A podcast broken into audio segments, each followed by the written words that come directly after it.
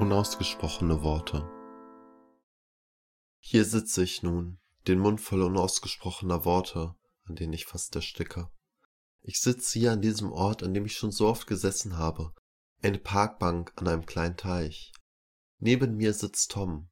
Er lächelt mich an, doch was ihm durch den Kopf geht, kann ich nur erahnen. Würden wir uns umdrehen, würden wir einen langen Weg sehen, den wir gemeinsam gegangen sind. Zwölf Jahre ist eine verdammt lange Zeit. Ich weiß noch ganz genau, wie wir uns kennenlernten. Es war in der zweiten Klasse. Meine Eltern waren gerade mit mir in eine neue Stadt gezogen und es war alles so aufregend. Die neuen Menschen, die neue Umgebung, die neuen Häuser. Ich kam zufällig in deine Klasse und die Lehrerin setzte uns nach einiger Zeit nebeneinander. Und dann hat es begonnen. Wir haben immer mehr Zeit miteinander verbracht, erst nur die Pausen und dann fast jeden Nachmittag. Was damals anfing, hat bis heute gehalten. Die gesamte Schulzeit haben wir gemeinsam verbracht und nun sitzen wir hier. Nun sitzen wir hier. Ein letztes Mal. Unsere Abiturzeugnisse stecken in den Taschen neben der Bank. Wir sind froh, dass wir uns von unseren Familien losreißen konnten und Zeit haben, uns richtig zu verabschieden, bevor sich unsere Wege trennen werden. Aber es ist kein Abschied, wie ich ihn mir gewünscht hätte. Es ist kein normaler Abschied. Es ist keiner dieser Abschiede, wo man sich weinend in den Armen liegt und auch keiner, wo man sich ewige Freundschaft schwört. Es ist ein verlorener Abschied, wortlos, denn ich habe den Mund voller unausgesprochener Worte. Hier sitze ich nun, nach all den Jahren, ein letztes Mal auf dieser Bank. Finn sitzt neben mir. Ich sehe ihm an, dass er etwas sagen will, aber die Worte bleiben hinter seinen Lippen. Auch ich habe den Mund voll unausgesprochener Worte, an denen ich fast ersticke. In Momenten wie diesen frage ich mich, was alles hätte sein können. In Momenten wie diesen frage ich mich, wie mein Leben verlaufen wäre, wenn ich nicht so viel Angst vor den anderen Schülern gehabt hätte. Was hätte ich wohl getan, wenn ich keine Angst gehabt hätte, bei dem kleinsten Anflug von Weiblichkeit als Schuchtel beschimpft zu werden? Ich wüsste, was ich nicht getan hätte. Ich hätte mir nicht meine langen Haare abgeschnitten und mich öfter getraut, mir die Fingernägel zu lackieren. Warum sind manche Menschen so engstirnig? Aber da ist noch etwas anderes, was ich gemacht hätte. Dieser Moment liegt voller Spannung, wie die Sekunde zwischen Blitz und Donner, das Warten zwischen Stille und Sturm.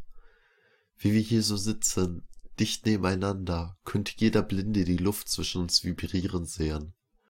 Lange Zeit habe ich vor mir selber abgestritten, was ich für dich empfand. Lange Zeit war ich der Überzeugung, dass ich Mädchen mochte. Nur Mädchen. Aber irgendwann kam mir Zweifel. Ich liebte es, wenn wir uns umarmten und uns nah waren. Aber es hat lange gedauert, bis mir klar wurde, dass ich dich liebte. Aber sagen? Nein, sagen konnte ich es dir nicht. Wir kannten uns jetzt schon so lange, und ich durfte das alles nicht einfach so zerstören. Nein, das wäre egoistisch. Ich habe geschwiegen und den Mund voller unausgesprochener Worte, an denen ich langsam ersticke. Aber die Mitschüler waren nicht das einzige Problem. Selbst wenn ich dir gesagt hätte, was ich schon seit Jahren für dich empfinde, hätten wir überhaupt zusammen sein können? Es verging kaum ein Tag in unserem Haus, an dem mein Vater nicht etwas gegen Homosexuelle gesagt hat. Er verbat mir sogar eine Serie zu schauen, in der es einen homosexuellen Protagonisten gab, aus Angst, ich würde auch so eine Schwuchtel werden.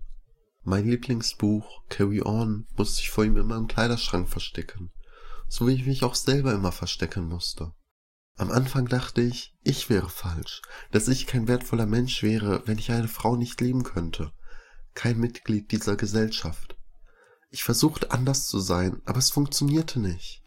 Ich zog mich immer weiter zurück, und wenn ich dann mal wieder in meinem Zimmer gefangen war, blieb meine einzige Hoffnung die grünen Nelken, die auf meiner Fensterbank wuchsen.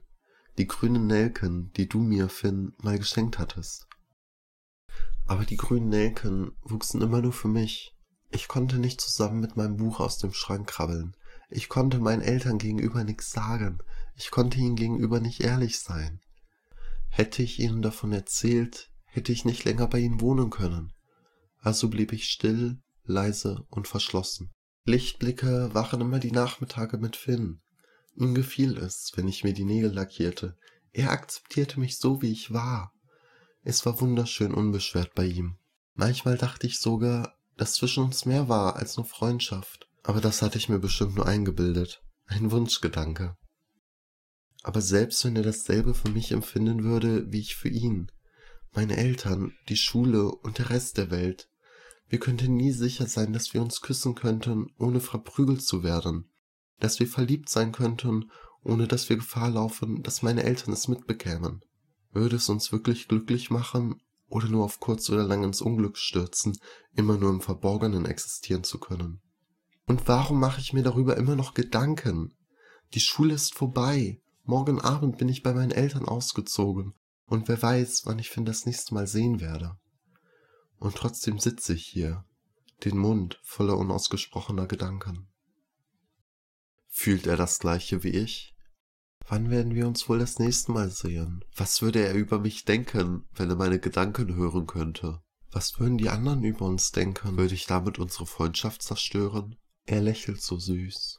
Was ihm wohl gerade durch den Kopf geht. Geht ihm dasselbe wie mir durch den Kopf? Die Luft vibriert vor Spannung. Unsere Gesichter kommen sich näher. Und plötzlich küsst er mich.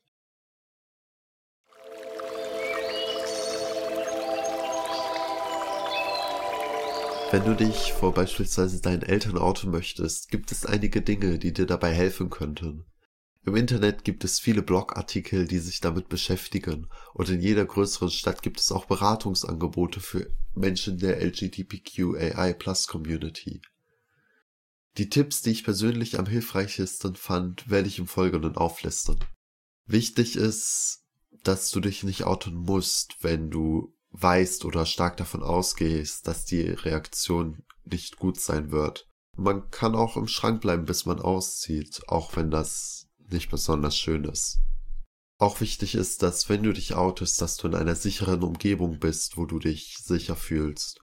Dass du Freunde hast, auf die du dich verlassen kannst, die dir den Rücken stärken oder zu denen du für kurze Zeit hinziehen kannst, falls deine Eltern sehr negativ reagieren und Freunde, die auch bereit wären zu vermitteln. Während des Gespräches, wo du dich outest, ist es auch vollkommen okay, ein Freund oder mehrere Freunde, Freundinnen dabei zu haben, die dir dabei helfen, dich emotional unterstützen, wenn du glaubst, dass du das nicht alleine schaffst. Auch ist es okay, wenn du dich nicht innerhalb eines Gespräches traust, das zu sagen, ein Video aufzunehmen, wo du das sagst, oder einfach einen Brief an deine Eltern oder an die Person, der gegenüber du dich outen willst, zu schreiben. Während des Outens erzähl nicht nur darüber, wie es dir jetzt gerade geht, sondern erzähl auch über die Vergangenheit. Beispielsweise, wann hast du zum ersten Mal bemerkt, dass etwas bei dir anders ist? Wie bist du dann damit umgegangen? Was für Probleme hattest du auf dem Weg und wie war es für dich, es herauszufinden? Erzähl auch über die Zukunft, also wie du dir deine Zukunft vorstellst, denn es gibt tatsächlich einige Menschen, die denken, wenn man keine Familie, äh, wenn man keine biologische Familie gründen kann, dann kann man nicht glücklich werden. Also erzähl ruhig, wie du dir deine glückliche Zukunft vorstellst.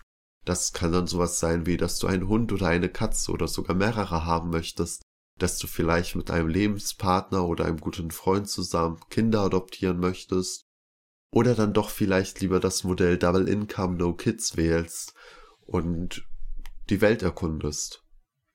Aber es ist auch vollkommen okay, wenn du dann deinen Eltern sagst, dass du alleine am glücklichsten bist, mit guten Freundinnen in deiner Nähe, wenn du beispielsweise aromantic bist. Auch wichtig ist es, vorbereitet auf Fragen zu sein. Besonders ältere Menschen haben vielleicht noch nie etwas von der LGBTQAI Plus Community gehört. Die Fragen sind meistens nicht böse gemeint, die meisten wollen einfach nur verstehen, was das ist. Und es ist auch okay, Fragen nicht zu beantworten, wenn sie dir zu persönlich sind.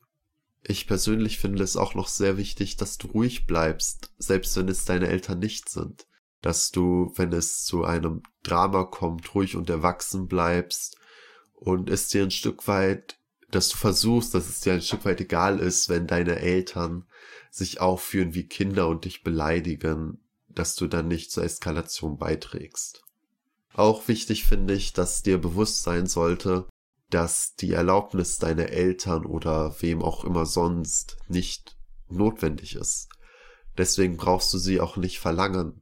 Also eine Erlaubnis, hey, darf ich einen Freund haben? Nein, du darfst einen Freund haben. You are valid. wenn du eine Erlaubnis verlangst, dann könnten sich einige in die Ecke gedrängt fühlen, besonders da sie es jetzt so plötzlich erfahren und dann gleich etwas zu verlangen kann, ja, etwas überwältigend sein. Also denk einfach daran, dass du gut so bist, wie du bist und keine Erlaubnis von deinen Eltern benötigst. Falls es schlecht läuft, solltest du dir auch im Vorfeld überlegen, wie du aus der Situation rauskommen könntest. Und was du auch im Kopf behalten solltest, es ist okay, deine Sexualität oder romantische Anziehung mit der Zeit zu ändern. Du kannst dich ruhig am Anfang als bi outen und wenn du dann später merkst, hm, du bist vielleicht doch eher gay, dann ist das vollkommen okay. Falls du Hilfe brauchst, kannst du im Internet nach Beratungsangeboten in deiner Nähe suchen. Und nur mal so, Konversionstherapien sind keine Hilfe, sondern Erfolg, also lass dich dazu nicht überreden. Und bitte behalt im Hinterkopf, dass du gut, dass du so gut bist, wie du bist. Nichts mit dir ist falsch. Du bist valid.